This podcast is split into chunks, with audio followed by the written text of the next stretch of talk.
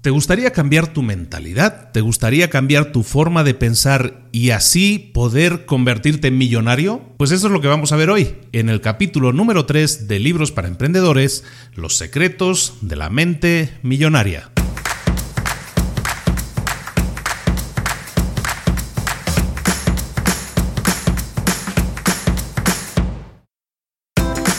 Bienvenidos al podcast Libros para Emprendedores.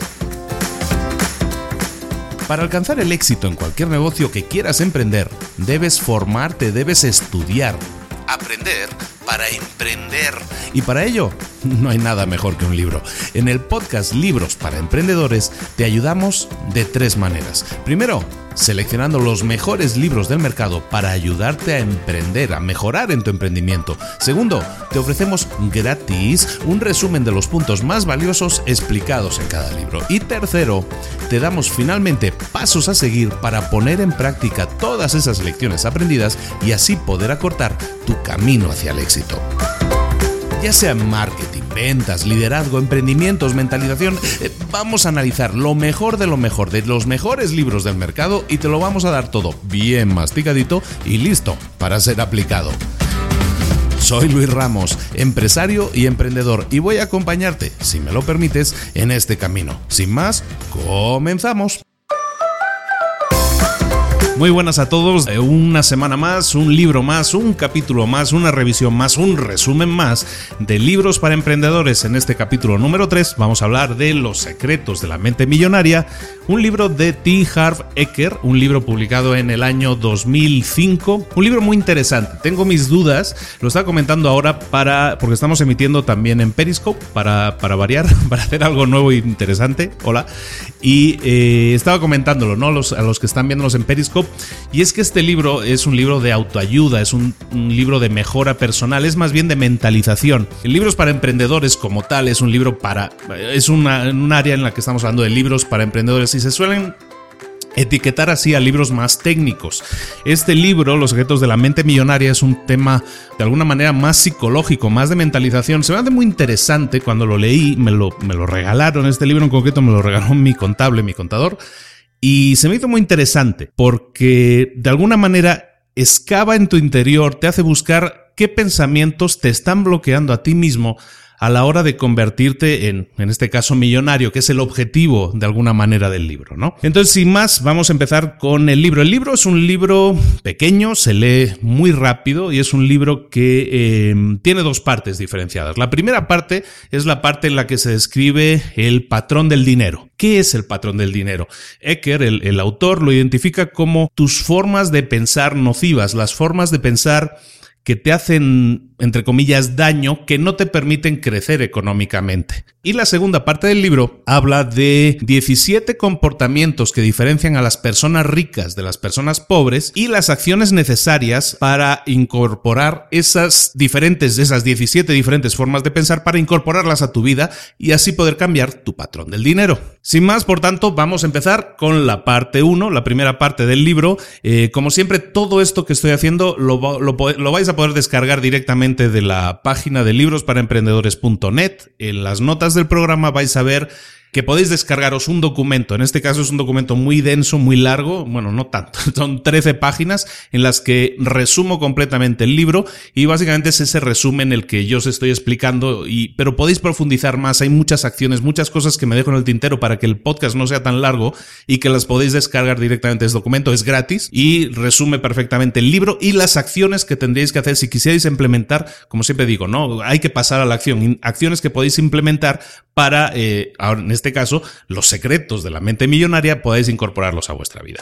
Decíamos, pasamos a la parte 1, a la primera parte del libro. ¿Qué es el patrón del dinero? Pues mira, los resultados, nuestros resultados económicos, lo que ganamos, el dinero que tenemos de alguna manera, proviene de nuestra mentalidad, de la forma en que enfocamos eh, nuestro manejo del dinero. Por lo tanto, si queremos, si no estamos contentos con nuestros resultados económicos y quisiéramos cambiarlos, lo que tenemos que hacer es Primero de todo, cambiar nosotros, cambiar nuestra mentalidad, nuestra forma de pensar. En el libro hay una fórmula que el autor nos destaca, que es una fórmula que determina cómo creamos nuestra realidad y cómo creamos, por lo tanto, también nuestra riqueza. La fórmula en cuestión se llama el proceso de manifestación y, de alguna manera, podríamos utilizar las siglas propensar para, para, utilizarlas como regla mnemotécnica. Eh, en el documento que tenéis en, en, las notas del programa lo vais a ver más claro. Básicamente, el, el, proceso de manifestación, cómo queremos crear nuestra realidad y nuestra, y nuestra riqueza, se basa en lo siguiente. Nosotros tenemos internamente una programación, una programación pasada.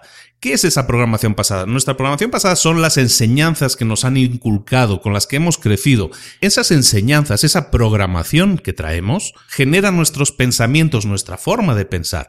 Y nuestros pensamientos generan nuestros sentimientos, cómo nos sentimos ante determinada cosa, cómo enfocamos eh, nuestra forma de actuar determinada alguna cosa, las acciones y todo eso, la programación que traemos, la forma de pensar, los pensamientos, los sentimientos, nuestra forma de sentir y las acciones con las que actuamos en consecuencia, que vienen dadas por todo eso, nos llevan a unos resultados. Esos resultados a nivel económico es lo que estamos intentando cambiar utilizando como herramienta este libro de los secretos de la mente millonaria. Esto es un enfoque, en general el libro, es un enfoque más bien personal. Nosotros vamos a intentar darle la vuelta también y ver en qué puntos podemos aplicarlo eso a nuestro emprendimiento, a nuestra empresa también. Pero son enseñanzas, son ideas que sería interesante poner en práctica también en una empresa. ¿Por qué? Porque y eso es cierto, nuestra mentalidad es la que a veces nos limita. Y en este caso, según el libro, nuestra forma de pensar, nuestra mentalidad, nuestras acciones vienen dadas por esa programación pasada. ¿De dónde viene nuestra programación pasada? Puede venir de tres puntos. La programación verbal, que es lo que tú oías cuando eras pequeño, las frases que tú oías cuando, cuando eras pequeño, frases como el, el dinero es el origen de todos los males. Este, esta persona está podrida de dinero. En España se dice mucho poderoso caballero es don dinero, ¿sabes? Son frases peyorativas, frases y comentarios que a ti como pequeño te condicionan a creer que los ricos, las personas ricas son son avariciosas, son mezquinas, son malas, es mala gente, porque pues son de alguna manera, estás asociando esa programación verbal de palabras malas eh, o palabras con connotaciones negativas, las estás asociando con las personas ricas. Lo mismo con modelos de referencia, no solo las palabras son las que te programan, también los modelos de referencia, cómo eran tus padres, cómo eran tus tutores, tus maestros con respecto al dinero. Es gente que gastaba, que ahorraba, por ejemplo, una persona que es ahorradora, en principio podríamos decir, ah, pues es una mentalidad, muchos podríamos pensar, es una mentalidad buena, está ahorrando dinero porque si viene una mala época, una época de macas flacas, pues entonces eh, pues tiene dinero ahorrado. Ese, en cambio, es un ejemplo malo de cómo hay que hacer las cosas. Un ejemplo malo, ¿por qué? Porque si tú estás guardando dinero para las malas épocas, ¿Qué es lo que estás eh, de alguna manera atrayendo? Estás atrayendo malas épocas, estás atrayendo épocas de vacas flacas, ¿de acuerdo? En general el libro se apoya mucho en el tema de la, de la ley de la atracción, ¿de acuerdo? Lo que tú piensas, en lo que tú te enfocas, eso es lo que vas a atraer. Si tú te enfocas en pensar que vas a tener malas épocas, pues seguramente vayas a tener malas épocas. Eso es así. Si te enfocas solo en, en, otro tipo de cosas, que es lo que vamos a ver en la segunda parte del libro, pues entonces vas a, pensar de una manera diferente y lo que vas a traer va a ser también diferente. Bueno, hablábamos de nuestra programación. Viene dada por las palabras que escuchábamos, la programación verbal, por los modelos de referencia, cómo eran las personas que, de las que hemos aprendido, y también pueden ser por incidentes concretos, ¿no? Lo pone en el libro y también lo destaco en el resumen, que es que, mmm, un ejemplo extremo, mamá y papá están discutiendo sobre dinero y en ese momento a papá le da un ataque al corazón y se muere. Tú vas a asociar, tú vas a asociar el dinero, porque estaban discutiendo sobre dinero, tú vas a asociar el dinero con el dolor. Es un ejemplo extremo, pero bueno, para que nos mentalicemos de que hay incidentes en nuestra vida, quizá no tan extremos, pero que nos hacen asociar el dinero con cosas malas. Pueden ser modelos de referencia de gente a la que estamos imitando, nuestros padres, tutores, maestros, alguien que nos ha dejado marca, o también puede ser la programación verbal, ¿no? Eso tiene que ver mucho también con PNL, de hecho, y es qué palabras hemos estado asociando constantemente desde pequeños con la gente con dinero o con el dinero en sí mismo. ¿Cómo saber cuál es tu patrón del dinero? Tu patrón del dinero viene dado por esos tres puntos. Lo que tienes que hacer es identificarlo. En el, en el resumen te lo pongo muy detallada las acciones, pero tienes primero que son cuatro cosas las que tienes que hacer para cada uno de esos procesos. Primero, tener conciencia de ellos. Es decir, no puedes cambiar algo si no eres consciente de que ese algo existe. Por lo tanto, empieza a pensar qué programación verbal te ha venido marcada. Sé consciente de ello. Conciencia, número uno. Segundo, comprensión. Número dos, tienes que entender cuál es el origen de tu forma de pensar y entender que esa forma de pensar no es tuya, que, es algo externo a ti, que proviene de algo que, es, que está fuera de ti. Después, la disociación. Disociar es una vez que te das cuenta de que esa forma de pensar no eres tú, entonces puedes separarte de ella y decidir si quieres conservarla o desprenderte de ella. Si tú eres, volvemos a repetir, conciencia, date cuenta de, de qué palabras o de qué programación te está dañando, entre comillas, llamémoslo así. Segundo, comprender de dónde viene ese origen. Y segundo, disociarte de ello si consideras que no es algo tuyo, que es algo que no te interesa tener. Y por último, el reacondicionamiento, y esto nos va a llevar a la segunda parte del libro, re, ¿qué es reacondicionar? Pues oye, una vez que hemos eliminado los pensamientos, entre comillas, malos, o que no nos ayudan a ser ricos en este caso, vamos a reacondicionarnos, vamos a llenarnos de pensamientos que sean lo opuesto, que sean pensamientos buenos, que nos ayuden, que sean herramientas que nos lleven a una libertad financiera o, como dice en el libro, a nuestra mente millonaria. El reacondicionamiento es, en el caso del libro lo explican de esta manera, utilizar 17 postulados que son los que vamos a ver a continuación. La segunda parte del libro, y es prácticamente la parte más grande, dos tercios del libro, se refiere a estos 17 postulados que el autor llama los 17 archivos de riqueza. Estos 17 archivos de riqueza que él llama son 17 formas de pensar que son diferentes entre la gente rica y la gente pobre. No es peyorativo, es de alguna manera, sí es muy marcado, está utilizando algo como muy marcado la diferencia entre eh, los ricos hacen esto, los, pobres hacen eso. Está bien. Es una manera de diferenciarlo. Pongamos que la gente rica con mucho dinero piensa de una manera y los que no lo son tanto, digámoslo así, si queremos ser políticamente correctos, piensan de otra manera. Pero en fin, los ricos y los pobres. El resto del libro se basa en, por lo tanto, en 17 archivos, 17 postulados que dice que los ricos piensan de tal manera y los pobres piensan de tal otra manera. Y nos da acciones a seguir para, para si no somos ricos, pues para cambiar nuestra forma de pensar. Normalmente si estamos leyendo estos este libro es que no somos eh, ricos y, y, queremos serlo. Por lo tanto, vamos con los archivos de riqueza, que son los 17 postulados. El primero, la gente rica piensa yo creo mi vida. Los pobres, en cambio, piensan, la vida es algo que me sucede. Si quieres crear riqueza, es imprescindible que tengas la creencia de que tú estás en control, que estás al volante de tu vida, especialmente de tu economía. En lugar de aceptar ser responsables de lo que está sucediendo, que es como piensa la gente pobre, en vez de pensar como una víctima, tienes que pensar de una manera, eh, evitar esa manera de pensar como víctima. ¿Qué es pensar como víctima? Pensar como víctima es todo es eh, cuando estás culpando constantemente a otro. La, es que culpo al gobierno porque todo va mal, la economía, a mi jefe, a mi pareja, a mi vecino, a mi perro. Culpo a todos y a todo menos a mí mismo estoy jugando al papel de víctima. También cuando no paro de dar justificaciones, cuando digo, eh, es que, bueno, el dinero no es tan importante, estoy atravesando una mala racha, pero pues bueno, cuando dices que el dinero no es tan importante, cuando das todo ese tipo de comentarios, lo que haces es dar justificaciones. En realidad, estás siendo una víctima, estás comportando, comportándote como una víctima. También puedes ser una víctima cuando te estás quejando, cuando te quejas de que, ay, es que mi vida es una porquería, qué mala suerte tengo, todo me sale mal. Es decir, cuando culpas a los demás, cuando justificas que el dinero no está importante, por ejemplo, cuando te quejas de que mi vida va mal, todo va mal, todo, todo está mal, lo que estás haciendo es jugar el papel de víctima. Y oye, una víctima, lo único que saca de todo esto, de estas acciones, es atención. Lo que no va a sacar es dinero, lo que no va a sacar es salir de esa mala situación. Y recuerda esto, no existe gente que sea víctima que sea rica. Acciones a tener en cuenta en este caso. Crea compromisos contigo mismo de no hacerte la víctima y prográmate para hacerlo durante una semana. O sea, oblígate a hacerlo durante una semana. Sé consciente de ello. Y cuando veas que se te escapa alguna cosa victimista, oye, pues hazte, pásate el dedo por el cuello y me estoy degollando económicamente. El hacerte el papel de víctima daña tu mentalidad de millonario, tu mentalidad de hacerte rico, porque lo que, lo que haces es justificarte, dar justificaciones, al final es dar excusas para no hacer las cosas que te van a llevar a ser rico. El postulado número 2, el archivo de riqueza número 2 dice que los ricos juegan al juego del dinero para ganar, pero los pobres lo juegan para no perder.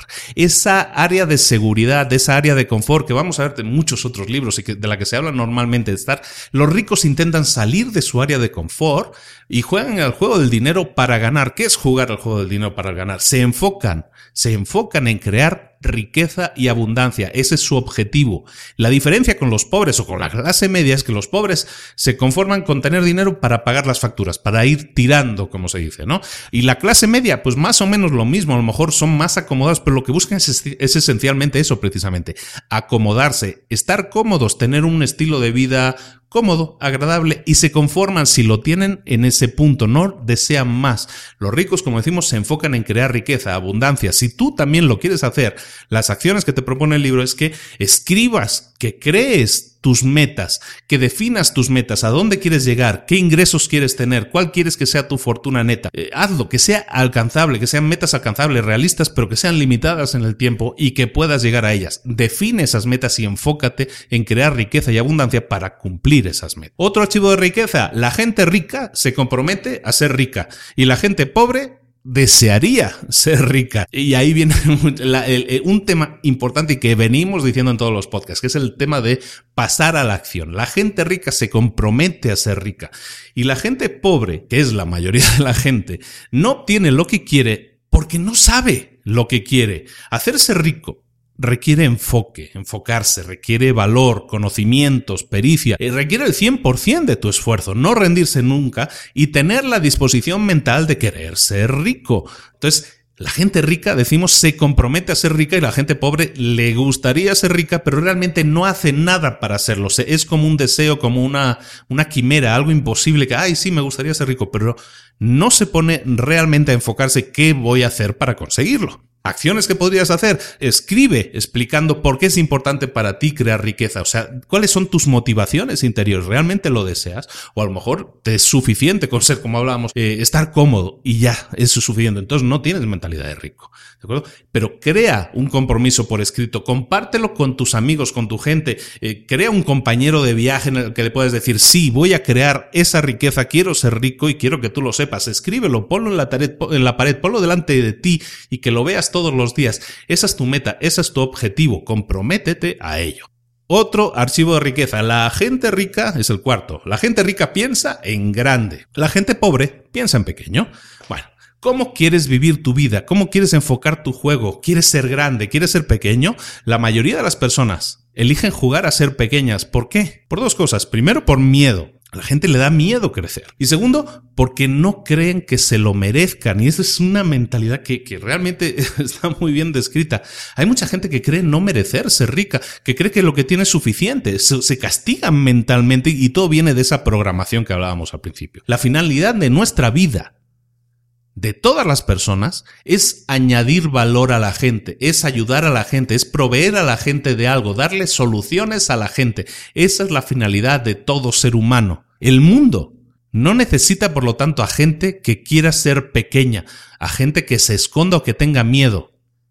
Es hora de ser líder y de intentar ayudar a la mayor cantidad de gente posible a solucionar problemas, a darle soluciones, soluciones que tú puedes proveer. Tienes que mentalizarte, por lo tanto, de cuáles son tus talentos naturales, de aquello que se te da bien, de, de, cómo y dónde puedes utilizar tus talentos para aplicarlos en tu trabajo y ayudar a la mayor cantidad de gente. Otra solución que te propone el libro es que pienses en cómo podrías tú solucionar los problemas a 10 veces más personas de las que estés ayudando ahora. Si en tu negocio tienes 100 clientes, qué deberías hacer para poder ayudar no a 100, sino a 1000 clientes, que definas tres estrategias, tres acciones a seguir para hacer crecer, para multiplicar tu negocio por 10, tu cantidad de clientes por 10. ¿Por qué?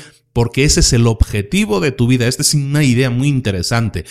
El objetivo de tu vida tiene que ser añadir valor a la gente, ayudar a la gente y para eso enfócate en cómo hacer crecer tu negocio, en cómo hacer crecer tus ventas, en cómo ayudar a más gente con tus soluciones para que su vida sea mejor. Otro archivo de riqueza que señala el libro es el 5. La gente rica se centra en las oportunidades y la gente pobre se centra en los obstáculos. Los pobres ven siempre obstáculos. Cuando llega un problema es un obstáculo. Pierden ganas, pierden energía porque ven riesgos y entonces se andan con rodeos y, dicen, ah, y si no funciona, los ricos, en cambio, ven oportunidades, siempre están dispuestos a arriesgar. La, mentalidad del rico no es decir, preguntarse, ah, ¿sí funcionará o no funcionará? Los ricos definen su mentalidad de esta manera, dicen, funcionará porque yo voy a hacer que funcione.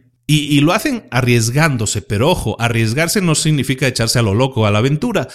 Arriesgarse significa arriesgarse, pero sin estar dispuestos a perder. Los ricos asumen riesgos con base a que investigan, averiguan y toman decisiones de acuerdo a, lo que, a los datos que tienen. La gente rica se centra en las oportunidades y la gente pobre se centra en los obstáculos, ¿de acuerdo?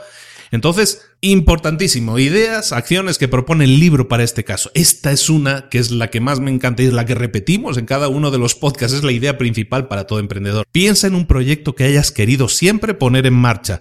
Céntrate en ese proyecto, olvida todo lo demás, comienza eh, desde el punto en el que estés ahora, ponte en marcha, ponlo en marcha y aunque la acción sea imperfecta, que sea acción, es decir, que te actives, que te pongas en marcha, que realmente lo arranques. Y te digo, aunque no sea perfecto, no sea realmente lo que tengas en mente, arranca, corrige el rumbo, corrige lo que, en lo que te hayas equivocado, pero ya has arrancado, ya está el coche en marcha. Y te digo una cosa, cuando el coche ya está en marcha es mucho más fácil adquirir velocidad. No es tan fácil arrancar de 0 a 100 en 3 segundos. Para eso necesitas una super máquina. Lo mejor es arrancar, ponerte en marcha y poco a poco ir acelerando, acelerando hasta alcanzar tu velocidad de crucero. Importante también Practica el optimismo, reformula tu lenguaje, cambia tu lenguaje, elimina las palabras negativas, pero no, elimínalas. Todas esas palabras representan obstáculos, palabras que te están limitando. Céntrate en lo que tienes y no en lo que no tienes. Haz una lista de las 10 cosas que hay en tu vida de las que tú deberías sentirte agradecido. Léela, lee esa lista en voz alta, cuélgala también delante de ti. Si no aprecias lo que ya tienes, nunca vas a obtener más. Volvemos a lo mismo, al principio de la atracción y también del agradecimiento, es decir, concéntrate en lo que tienes y que es positivo y que te gusta de tu vida.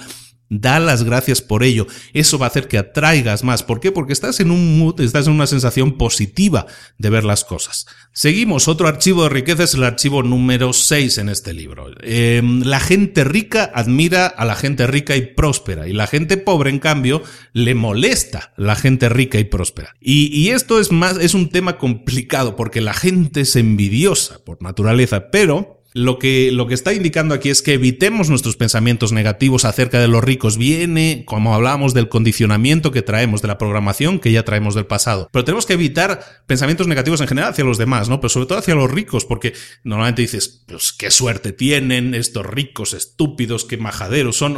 normalmente siempre los asociamos, como decíamos al principio, con negatividad. En cambio, lo que debes hacer es fijarte en ellos. Nunca vas a aprender de nadie al que desprecias. Pero si tú dejas de despreciar a los ricos y empiezas a admirarlos de alguna manera, a ver, ah, caray, qué buen coche tiene, qué buena casa tiene, cómo lo habrá conseguido, qué ha hecho para conseguirlo, si lo haces así de esa manera, te estás enfocando en buscar en ti mismo ¿Qué puedo hacer yo para llegar a ese punto? Es como una meta que te estás poniendo. Si tú desprecias a, los ricos, nunca vas a intentar estudiarlos, nunca vas a intentar entenderlos, nunca vas a intentar ver qué han hecho para llegar a ese lugar. Por lo tanto, intenta no despreciar a los ricos, sino admirarlos y tomarlos como un modelo a seguir y eso te va a permitir buscar en ti mismo qué acciones tengo yo que realizar para llegar a ese punto, para llegar a ese nivel. Otro archivo de riqueza. Los ricos se relacionan con gente próspera y los, y los pobres se relacionan con gente sin éxito. Bueno, relacionado con lo anterior de alguna manera, ¿no? El modo más rápido de crear riqueza es imitarlo. Tony Robbins habla de modelar también, ¿no? En otro libro. Bueno, ¿qué es modelar? ¿Qué es imitar? Pues es hacer lo que ellos hacen. Si ves a alguien que está haciendo algo y le está generando riqueza, en este caso, ¿por qué no hacer tú lo mismo? ¿De acuerdo? Imitar lo que ellos hacen, imitar sus estrategias de alguna manera. Los pobres prefieren verlo desde la distancia, juzgar, criticar, burlarse de ellos. Lo que... Volvemos a lo mismo, si tú desprecias algo, nunca te vas a sentir inspirado por ese algo. Por lo tanto, eh, intenta rodearte de gente rica, de gente próspera, de gente eh, exitosa. Hablaba Jim Ron en...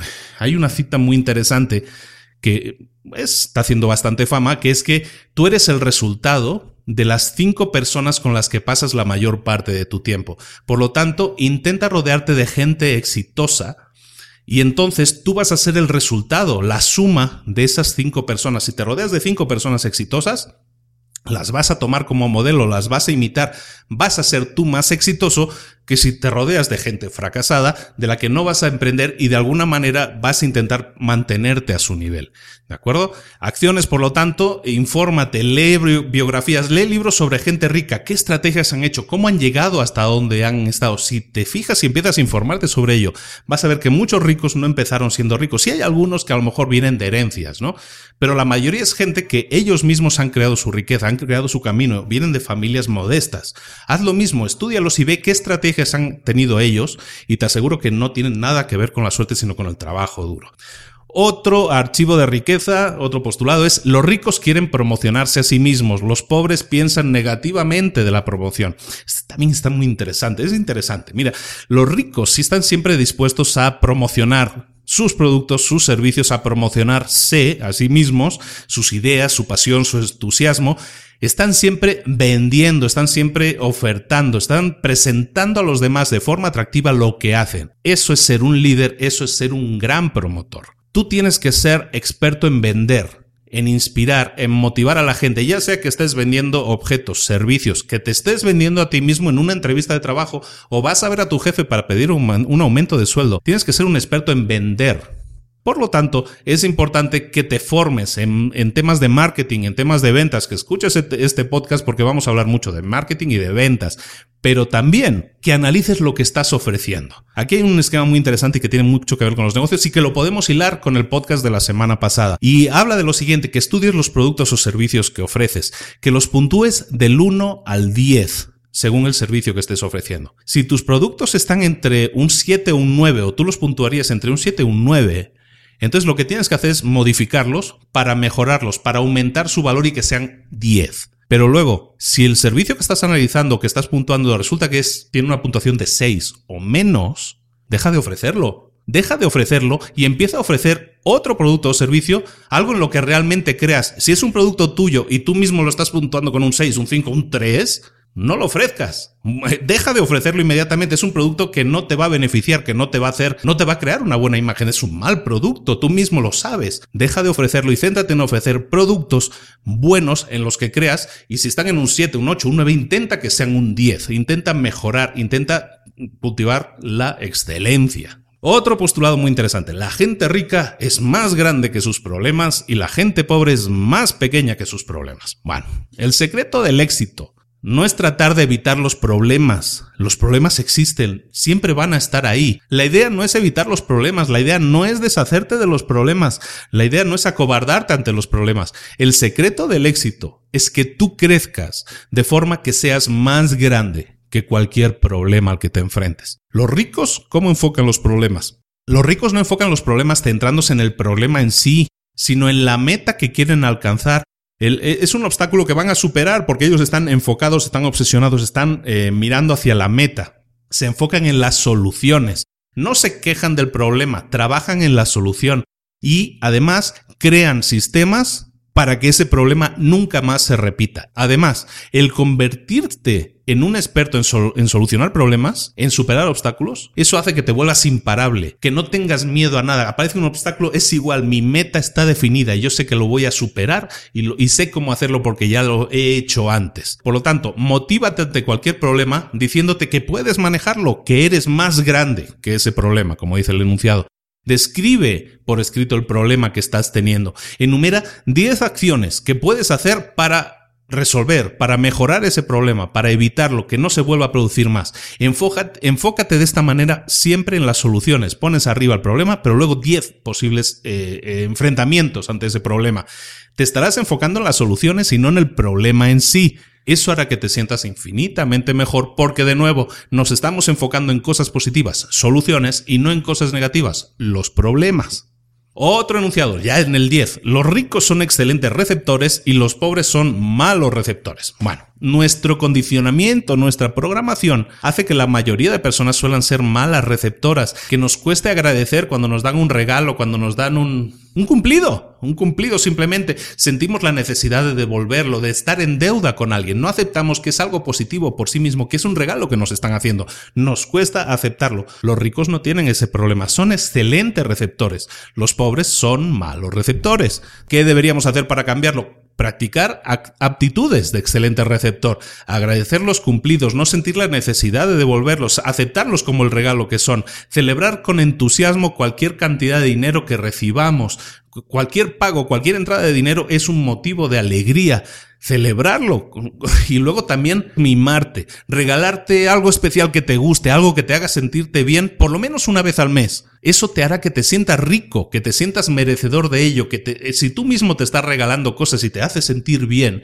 vas a aceptar de una manera mucho más positiva los regalos que vengan de otros.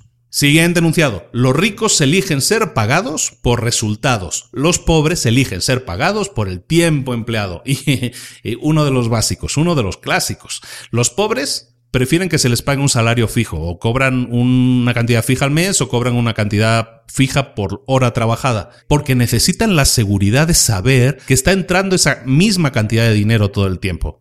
Esa seguridad tiene un precio. Y es un precio importantísimo, que es la riqueza.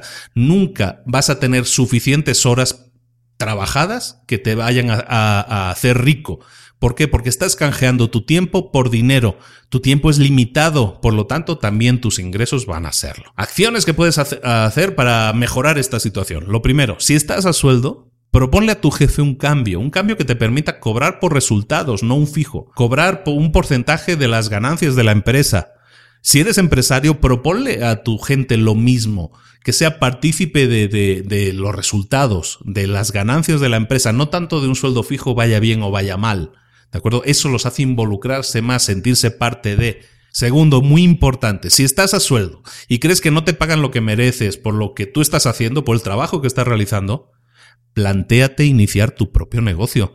Plantéate emprender tu propio negocio. Prueba a iniciar algo a tiempo parcial ese es el objetivo del emprendedor, de alguna manera, ¿no? A lo mejor, aunque sea un trabajo que inicies en paralelo con tu trabajo actual y en las tardes, en las noches empiezas a pensar, a diseñar y a poner en marcha tu emprendimiento en paralelo, hazlo, porque si no estás contento con lo que te están pagando, difícilmente un aumento de sueldo vaya a generarte un supercambio, una gran alegría. Siempre vas a estar incómodo porque siempre vas a creer que los resultados que tú, que tú estás dando no te los están premiando. Por lo tanto, ten muy, muy en la cabeza, muy en mente el hecho de iniciar tu propio negocio. Siguiente enunciado. Los ricos piensan las dos cosas. Los pobres piensan o esto o lo otro. Muchas veces nos enfrentamos a preguntas que, que, son como contrapuestas, que nos hacen elegir entre una cosa o la otra. ¿Queremos una carrera de éxito o queremos una buena relación con la familia? ¿Queremos eh, dinero o que nuestra vida tenga un significado superior? La gente pobre siempre se enfoca en escoger una de las dos opciones. ¿Quiero una carrera de éxito o una buena relación familiar? Pues bueno, a lo mejor sacrifico mi éxito en mi carrera por tener una buena relación familiar. Los ricos no piensan así. Los ricos, siempre que se les ofrece una de estas dos opciones, la gente rica dice, yo quiero las dos cosas. Y ante una decisión de este tipo, la pregunta que tú también debes hacerte es de la acción a seguir es, ¿cómo puedo tener ambas cosas?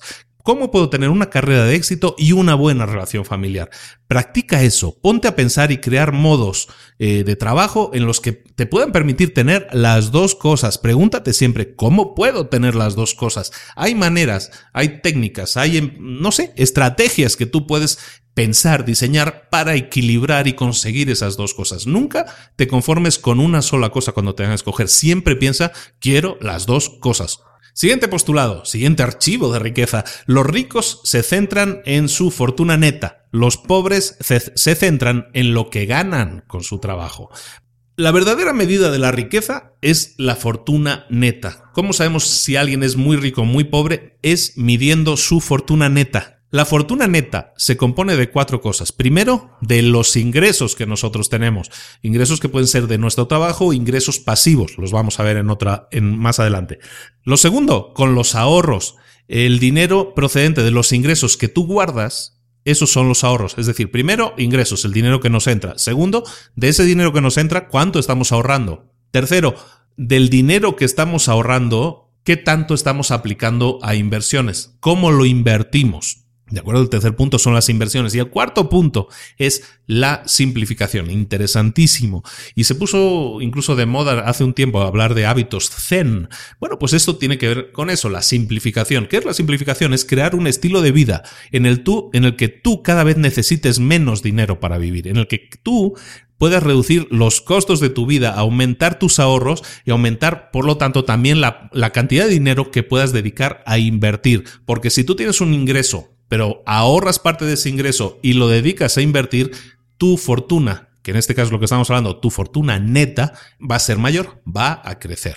Y muy relacionado con este viene el siguiente enunciado, que es los ricos administran bien su dinero y los pobres administran mal su dinero. Bueno, a muchas personas, en este caso hablamos de los pobres, a muchas personas no les gusta administrar su dinero porque dicen que, que, les restringe, que limita su libertad. Y también porque dicen, ves que no, yo no tengo dinero, tengo muy poco dinero, ¿qué tengo que administrar? No tengo nada que administrar. En realidad es lo opuesto. Administrar el dinero va a aumentar tu libertad, no la va a restringir. Te permite crear libertad económica. En cuanto comiences a administrar tu dinero correctamente, te va a sobrar dinero y además, el tema del hábito de administrar dinero si no tienes dinero, ah, es que tengo muy poco dinero. No. E, es muy importante crear tu hábito de administrar el dinero.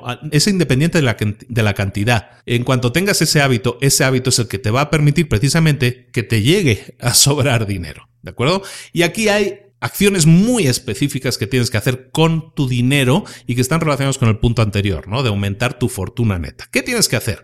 Con tus ingresos, con todo aquel ingreso que te llegue. Primero tienes que dividirlo en varios sobrecitos, en varias cuentas, en varios botes, como tú lo quieras eh, manejar. Primero, tienes que dedicar un 10% de lo que ganes, un 10%, y meterlo en una cuenta, en un bote, en un lugar en el que nunca se vaya a gastar. Es dinero que tú nunca vas a gastar, 10%. Ese dinero se va a dedicar a invertirse para producir ingresos pasivos que podrás utilizar en tu jubilación. Es decir, de todo lo que ganes, 10% para tu jubilación y no que no esté en una cuenta parado, que esté invirtiéndose para que genere más ingresos en pasivo. Eso el 10% primero. Después, otro 10%, dedícalo a tu entretenimiento, a tu diversión. Lo metes en una cuenta separada, en un bote separado, y el 10% de lo que ingreses lo guardas en esa cuenta y es para ti, para tu entretenimiento, para tu diversión. Es importante que en tu vida lo tengas también para que tu vida tenga sentido, para que dices, no me tengo que centrar solo en trabajar, pero no tengo dinero o lo estoy ahorrando todo para invertirlo. No, un 10% lo reservas para tu entretenimiento. Entonces tenemos 10% para jubilación e inversión, otro 10% para el entretenimiento y la diversión y luego cuatro cuentas más. 10% más en cuentas de ahorros a largo plazo para gastar. Es un dinero que puedes tener ahí de emergencia, llamémosle, pero que tú puedas gastar en el futuro, a lo mejor a corto, a medio o largo plazo o estoy ahorrando para para comprarme una nueva casa. Ahorras el 10% en esa cuenta. Otro 10% para tu formación, para tus estudios. Es importante, lo venimos diciendo desde el primer libro que hemos revisado, es importante estar formándote, afilar la sierra, como decíamos en otro libro, que, que dediques dinero a tu formación, a tus estudios. 10% de todo lo que ingreses. Después, otro 10% en una cuenta para donativos. El, el, el ayudar a la gente, hace que te ayudes a ti mismo. El ayudar a la gente crea una sensación de abundancia, de plenitud, que atrae mucho más eh, cosas buenas en tu futuro. Y nos queda un 50%. Ese último 50% lo vamos a dedicar a nuestra cuenta de gastos de necesidades básicas. El alquiler, el pago que estemos haciendo de la casa, la comida, la ropa, todo eso, la gasolina, todo eso son nuestras necesidades básicas. 50% de todo lo que ganamos se va ahí, a nuestras necesidades básicas. Y los otros 50% hemos dicho 10% donativos, 10% formación estudios, 10% para gastarlo a largo plazo, una inversión grande que queramos realizar a, largo plazo. Eh, luego otro 10% para nuestro entretenimiento y diversión y el último 10% nunca lo vamos a tocar, estará invertido para nuestra jubilación. 15 ya estamos acabando. Los ricos hacen que su dinero trabaje para ellos. Los pobres trabajan por su dinero. Mmm, interesante. Esto tiene que ver con lo que hablábamos antes de los ingresos pasivos. ¿Qué es un ingreso pasivo? Puede ser de dos tipos. Puede ser el dinero que trabaja para ti, inversiones en acciones, en obligaciones, eh, temas de inversión en banca o fondos de inversión. Y lo segundo es un negocio que trabaja para ti. Primero el, dinero que trabaja para ti y segundo el negocio que trabaja para ti. Un negocio en pasivo puede ser, por ejemplo, propiedades que tú tengas y que estés alquilando y estés cobrando un alquiler por ellas. Libros que hayas escrito y estés cobrando derechos de autor por ellos. Es, decir, trabajos que tú ya, ya hayas terminado, pero que todavía te generan ingresos. ingresos. Pues, si eres músico y has creado música, te crea ingresos. Lo mismo con software. Lo mismo con franquicias. Si tú has creado una empresa y la has franquiciado, esas franquicias que se han creado a tu alrededor de tu matriz, de, esa, de la empresa matriz, pues están generando ingresos. Esos son ingresos pasivos. Los ricos se enfocan en conseguir ingresos pasivos, porque estos ingresos pasivos no requieren de tu tiempo. Hablamos antes de cambiar tiempo por dinero. Eso nunca te va a permitir ser rico, pero si empiezas a invertir en instrumentos que generen ingresos pasivos, puedes llegar a ser rico, porque esos ingresos se van generando sin que tengan tu atención completa, ¿de acuerdo? Si estás alquilando una casa, esa casa cada mes te va a generar un ingreso, tú no tienes que estar ahí todos los días, ¿no? Esa es la idea, ¿no? Ingresos pasivos. ¿Qué tienes que hacer para ello? Bueno, primero formarte, informarte. Acude a seminarios, lee libros sobre inversión, infórmate para saber cómo invertir adecuadamente en lo que estamos hablando, para que el dinero trabaje para ti, cómo invertir en bolsa, en fondos, cómo hacerlo correctamente. Tienes que informarte. Y luego invierte en bienes inmuebles, así de sencillo. Invierte en muebles, en bienes inmuebles, en, en terrenos, en casas, en pisos, en depas, como le quieras llamar. Invierte en bienes inmuebles. En cambia tu enfoque de ingresos activos, que son aquellos que requieren de, tu presencia, que son aquellos de tu trabajo, e intenta cambiar el enfoque a ingresos pasivos, a generar ingresos, a generar cosas que te generen dinero sin que tú estés presente.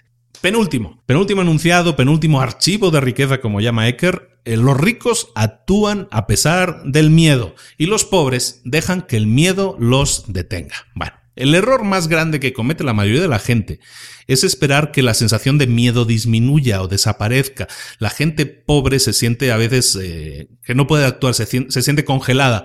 Esa gente, eh, por ejemplo, tiene la idea de quiero crear mi propia empresa, quiero crear algo, tengo esta idea, tengo este emprendimiento, pero a lo mejor tienen miedo de fallar y esperan que ese miedo desaparezca y, lo hacen buscando, yo qué sé, no, pues es que antes de lanzarme voy a escuchar 100 capítulos de este podcast o voy a leer 80 libros que me digan cómo...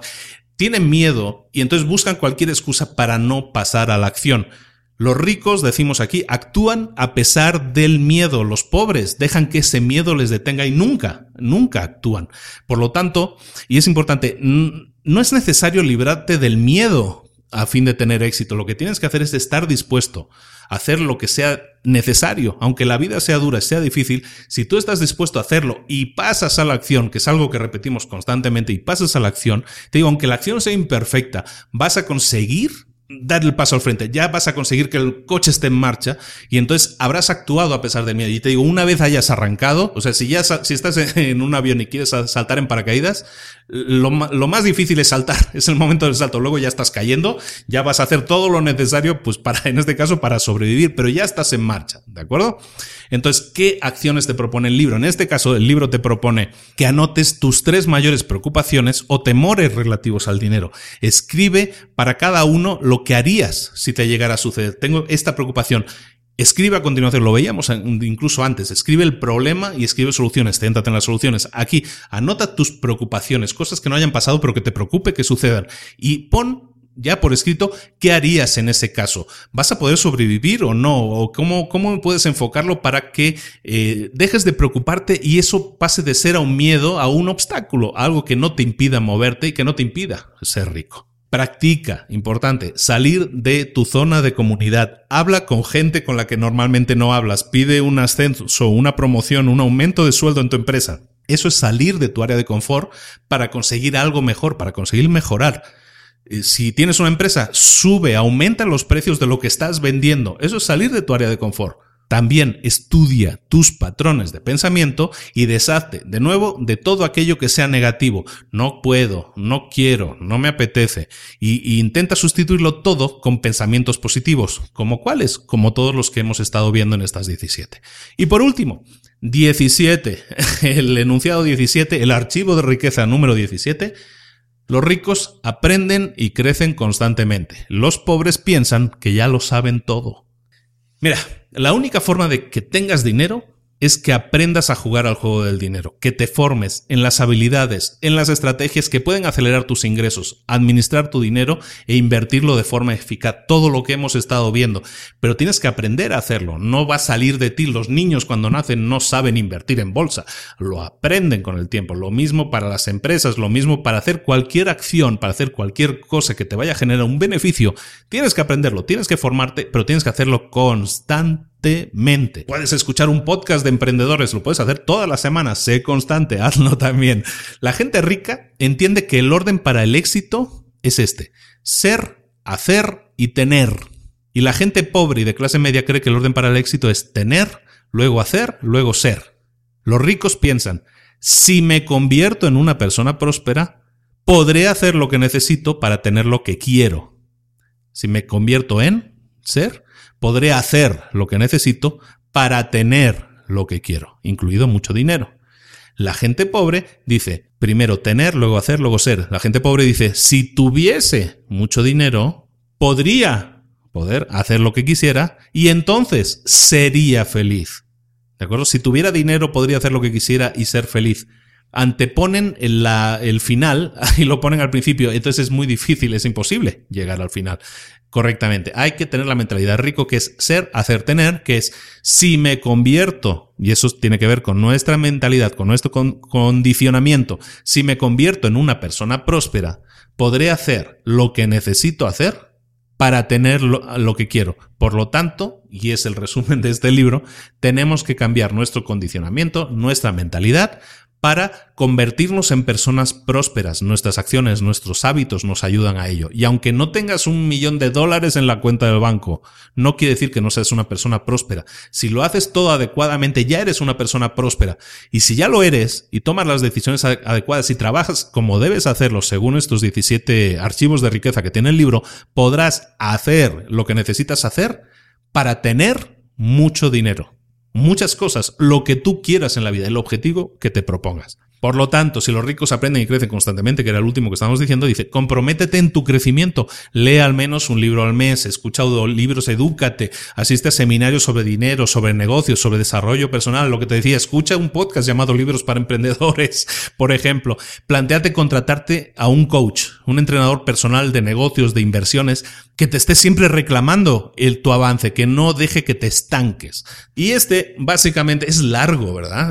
hasta me cansé yo un poco. Eh, eh, este es el resumen del libro, ¿de acuerdo? Decíamos dos partes. La primera, entender eh, pues cuál es tu mentalidad en cuanto al dinero, ¿no? Lo que él llama el patrón del dinero, ¿no? Ver de dónde viene, por qué estás programado de esa manera y hacer, hacer que dejes de sentirte culpable de ello y sustituir esos pensamientos, entre comillas, negativos por, pensamientos, por hábitos, por acciones positivas que te conduzcan, que te encaminen a ser una persona rica, con dinero, o como dice ellos, con una mente millonaria. Este es el resumen del libro Los secretos de la mente millonaria de T. Harv Eker, publicado en el año 2005, uno de esos libros de mentalización muy famosos y que espero que te haya gustado. Oye, ya sin más me despido. Eh, libros para emprendedores, este fue el capítulo 3. La próxima semana vamos con otro, con otro libro. Dime qué te ha parecido. ¿Este tipo de libros te interesan? Tengo varios que pueden ser interesantes. Tengo mis dudas si esto es lo que a lo mejor un emprendedor puede necesitar. A mí me ha ido muy bien este tipo de mentalización. Te hace mucho pensar en tu enfoque, pero a lo mejor tú consideras, no, yo quiero algo más técnico. Eh, mi, mi rollo es un poco más técnico. Coméntamelo. Déjame un comentario en el blog del programa, en las notas del programa, pero también lo puedes hacer en, un comentario en iTunes, en iVoox, donde tú estés eh, recibiendo el podcast o lo estés escuchando. Déjame un comentario y dime qué te ha parecido. ¿Quieres que vayamos más por este, que, que veamos más libros de este tipo o no?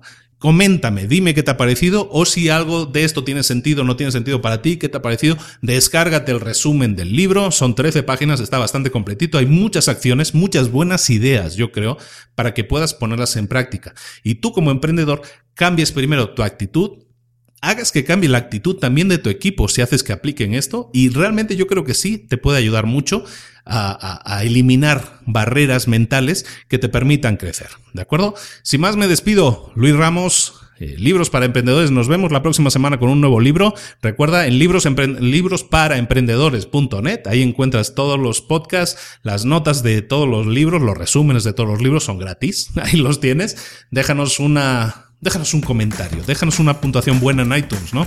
Para que eso nos ayude a que este podcast se propague, que más gente eh, lo conozca. Eh, llevamos solo tres programas, ya estamos en el top, en el top 200, ya no aparecíamos ni en las listas, estamos empezando a, subir, eso me da mucha alegría, porque quiere decir que más gente está comenzando a, conocernos. Búscanos en Libros para Emprendedores en Facebook, en, en Twitter, nos encuentras en Emprende Libros, y bueno, quedo a tus órdenes, cualquier comentario, cualquier cualquier solicitud de un libro que te gustaría que revisáramos, lo podemos ver y, con gusto. Si es algo que puede ser beneficioso para todos, pues eh, excelente. Todos podemos ganar de eso. Nos vemos la próxima semana. Luis Ramos, Libros para Emprendedores. Saludos. Hasta luego.